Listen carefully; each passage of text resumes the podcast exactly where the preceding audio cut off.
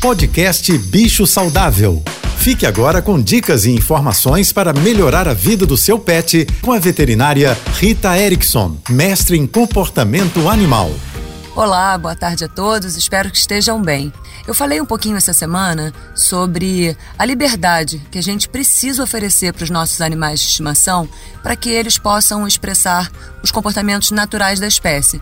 O cão precisa correr sem coleira, mas isso a gente sabe que não é possível na cidade grande. A gente precisa promover essas possibilidades em lugares seguros. Já os gatos, a gente pode incrementar o ambiente da nossa casa oferecendo uma prateleira vazia na nossa estante ou até mesmo colocando alguns degrauzinhos para ele subir.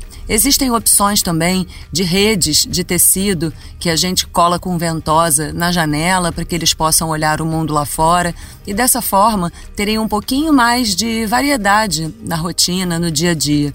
E os gatos podem sim se acostumar a passear.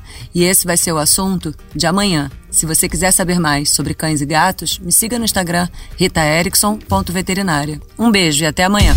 Você ouviu o podcast Bicho Saudável.